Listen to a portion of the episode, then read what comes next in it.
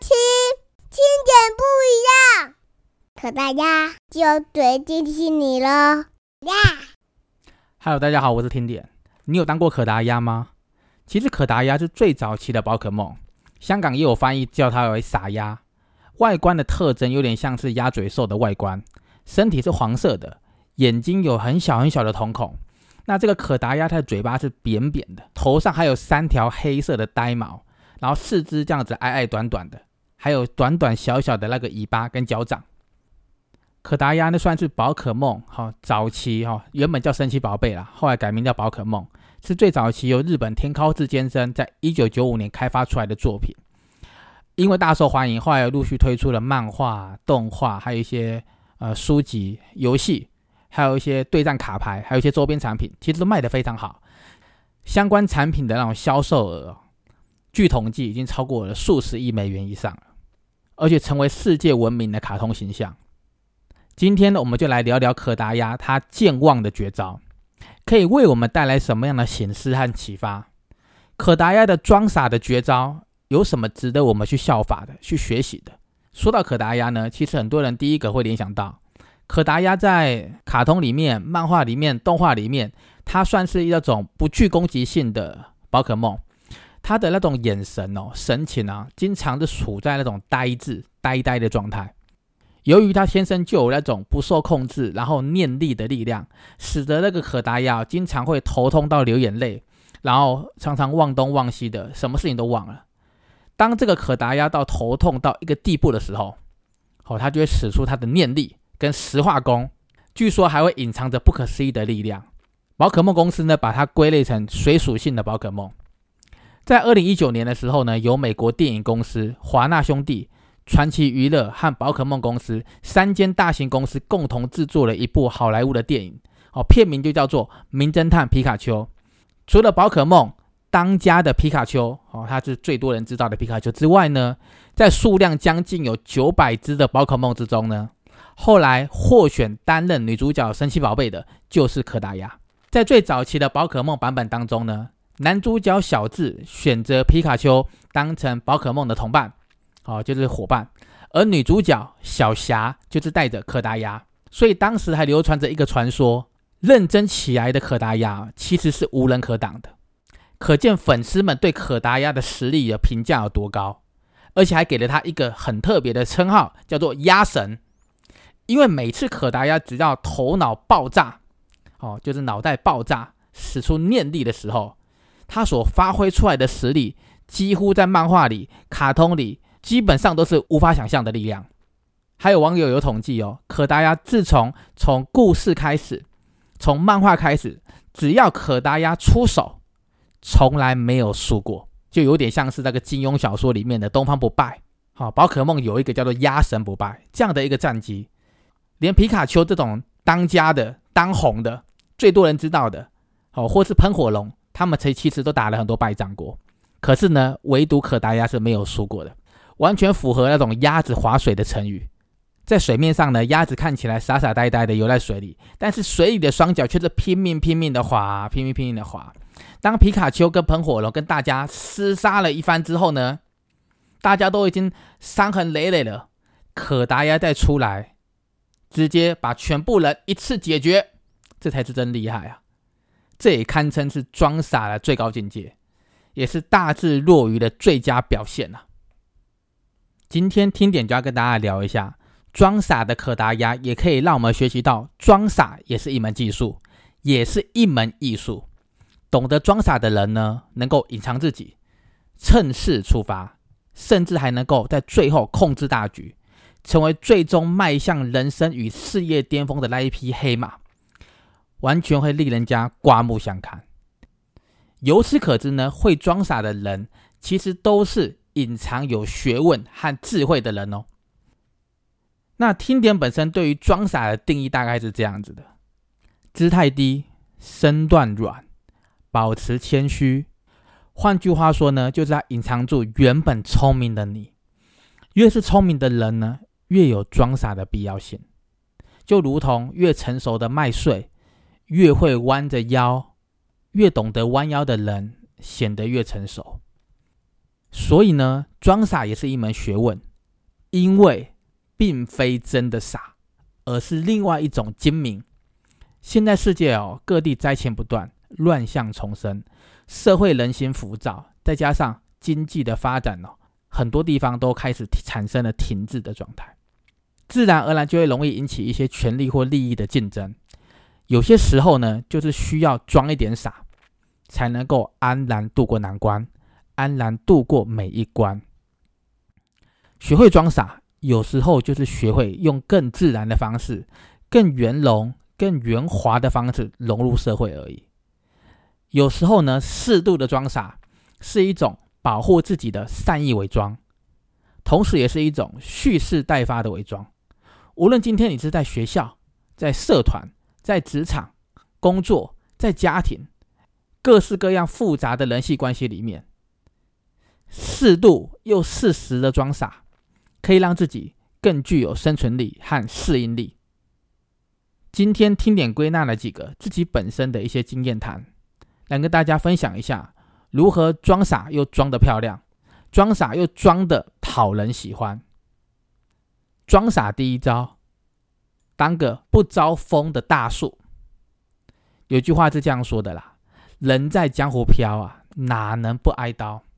这个社会啊，有时候是很现实的，人心呢更是难以猜测啊。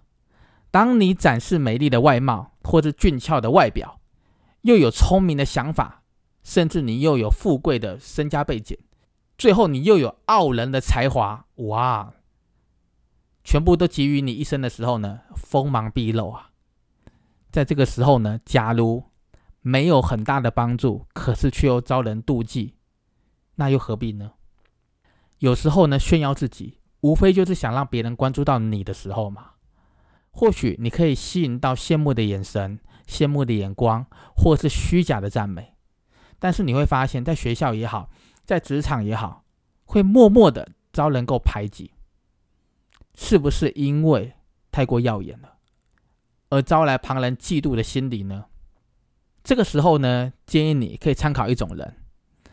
这种人是这样子的。这种人明明什么都知道，却是一副很多事都不知道的表情。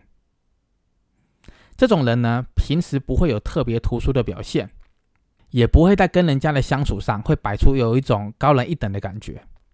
明明自己的条件很好，但是却表现得平易近人的。这种人反而更容易得到众人真心的欢迎跟赞美哦。装傻第二招。可以当墙头草，但不需要随风倒。如果把时间回溯到古代，以前的人哦，只要对皇帝讲错一句话，可能就要砍头了。而现在民主社会啊，虽然没有这么夸张的处罚，不过呢，因为一些不恰当的表达方式，或是莫名其妙摄入一些谣言当中，很容易就被人家贴上了一些负面的标签。其实只要有人的地方，就很容易产生一些流言蜚语的。就算你本身洁身自爱，你不喜欢去乱传话，你也不参与八卦，也难保不被一些小团体影响。又或是，如果你不参加一些小团体，你也没有选边站，你只顾着埋头做自己的事情，可能还会在无形当中遭到排挤。严重的话，还会影响到很多日常的工作或是一些人际关系。这个时候呢，啊，可以建议你参考一种人。这种人呢，耳朵很灵的，耳朵很灵光，也都知道各种的八卦、各种的谣言。但是这种人呢，他会管好他自己的嘴巴，他不会听到什么就说什么，而且很会看场合说话。不妨学习这样子的一些应对方式，因为呢，很多八卦谣言哦，通常会有各种版本的啦。但是呢，无论是哪一个版本，当下听到的那个版本，可以装作一副很吃惊的样子，或是装作不知道、不太清楚的概念。可以的话，不要加入讨论。这个时候呢，装傻就可以给你一种有一种保护色的感觉，而这个保护色呢，可以帮你产生一些融入人群的感觉。你完全不必与这些人隔开啊，你也可以表现出一副感兴趣的样子。好，大概大概的听听看这些。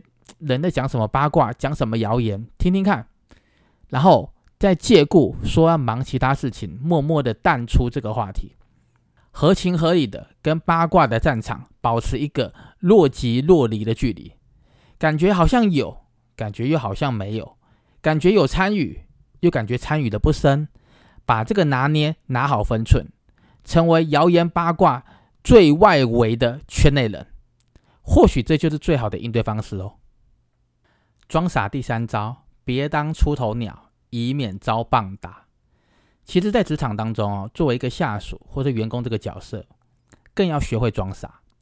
职场跟学校是完全不同的两个环境。学校的老师哦，不会教那种潜规则的啦。可是相反的，在职场上是非常非常需要你的敏锐度，来帮你度过各种人际关系的难关。根据听点的经验，大部分的上司。和，就一些主管不太喜欢自己的下属光环过于强大，这种感觉就好像是以前在读历史书啊、历史故事的时候，很多地方的势力只要开始扩张，就会被皇帝以一个莫须有的方式削弱或者处分，好，直接把这个势力给铲除掉。其实职场跟这个很像，有的时候呢，我们只是想要让公司更好，或是让部门业绩更高。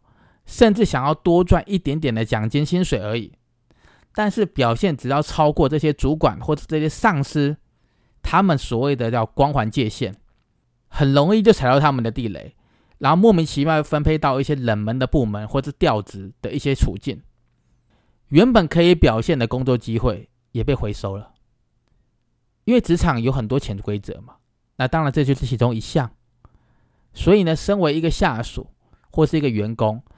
最好控制自己的光环，不要高过自己的主管，也不要高过自己的上司，以免招人嫉妒，然后又招人背后捅一刀。这个时候呢，建议你可以参考这种人。这种人呢，会暂时隐藏自己的能力，永远让主管享受优越感。在这些没有安全感的那些主管面前呢，隐藏你的能力，隐藏你的资质，隐藏你的天赋。你才能够立于不败之地啊！你才能够在适当的时间规避掉被替换或是失去升迁的机会。当一个能屈能伸的人，没有人一辈子哦都能够高高在上的，也没有人一辈子顺顺利利的。就算今天身处高位，也要切记不要表现得太过自满。而失意低潮的时候呢，也不要让自己一味的消沉，在谷底好好的累积能量。等待机会到了，才有机会，才有条件能够把握住扬眉吐气的机会，拼得一个东山再起，才是真正的英雄啊！装傻第四招：以退为进，柔能克刚。装傻是一种技巧，装傻也是一种境界。说到这里呢，让听点想起一位女性长辈的故事。她是一个某上柜公司的老板娘。我曾经问过她一个问题，当时我还没结婚，我问她说。请问董娘，您和王董结婚超过四十年，依然恩恩爱爱的，是不是有什么秘诀呢？那这个董娘就笑笑的回答说：“很简单啦，永远让自己不如男人就可以了。”诶，当时我为了这个答案，其实有愣住了一下。啊，这个时候董娘又接着说了，他说呢：“哦，男人哦是很爱面子的，身为一个女人呢，如果处处都要跟男人争，会让男人觉得自己很没有地位。”如果用装傻的方式，多多让着让着他，让这个男人觉得自己很了不起，尤其在人多的时候，更要让男人出尽风头，自己就默默在背后当他的影子，当他的支柱就可以了。这样男人不但会心存感激，还会加倍的付出。这么划算的事情，何乐而不为呢？那这个董良又提到啦，装傻是女人的大智慧啊，像台塑集团的三娘李宝珠。这辈子虽然都是当王永庆背后的女人，但是全台塑集团呢，没有人不认识她。就连王永庆临终前也承认，没有三娘李宝珠，就不会有今天的台塑集团和长庚医院现在的成绩。所以听点认为呢，有时候女人适当的装傻一下，照顾一下男人的情绪，不单纯是为了要讨好男人的欢心。而是为了让自己获得更好的生活而做的一种忍让，如此一来，感情生活一定可以更加的如鱼得水。女人装傻的高明之处就在于，知道男人永远都是男人，知道某一些男人在意的细节上，给予多一些的包容和信任。如此一来，不但能够给男人造就一个宽松又温馨的家庭感，同时又能够赢得男人疼爱和珍惜。此外呢，会装傻的女人也懂得什么时候该撒娇，什么时候该示弱，什么时候呢该装迷糊。什么时候呢？该给男人留面子。撒娇与示弱不代表你就是一个弱者，这只是让你跟男人相处的时候能够更顺利一点的一种方法。有人也有说啊，会撒娇的女人最幸福。只要会撒娇、敢撒娇、爱撒娇，男人就算拼了命也会为你付出一切啊。正所谓，男人靠征服世界来征服女人。而女人靠征服男人来征服世界。女人们，请别忘了，自己与生俱来最厉害的武器，就是适时的来一点点的装傻，来一点点的体贴，来一点点的善解人意，再加上恰到好处的撒娇，把握这些要点，一定能够牢牢的圈住男人的心哦。总而言之呢，真正有智慧的人呢，是那些能屈能伸。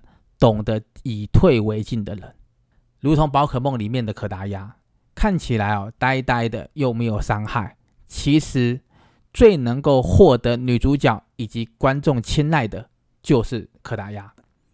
装傻到了一个最高境界，你可以跟自己内心说啊，我可以装傻，但是不要当我是真的傻。装傻跟虚伪是不同的，装傻是为了让自己更加的圆融。让大局更和谐而做的一种让步，可不是不怀好意躲在暗处的那种方式。你也可以用貌似局外人的角度来看看这些人情世故、人间百态，有时候还可能带来一些意想不到的结果。装傻是一门艺术，装傻也是一门自我保卫术。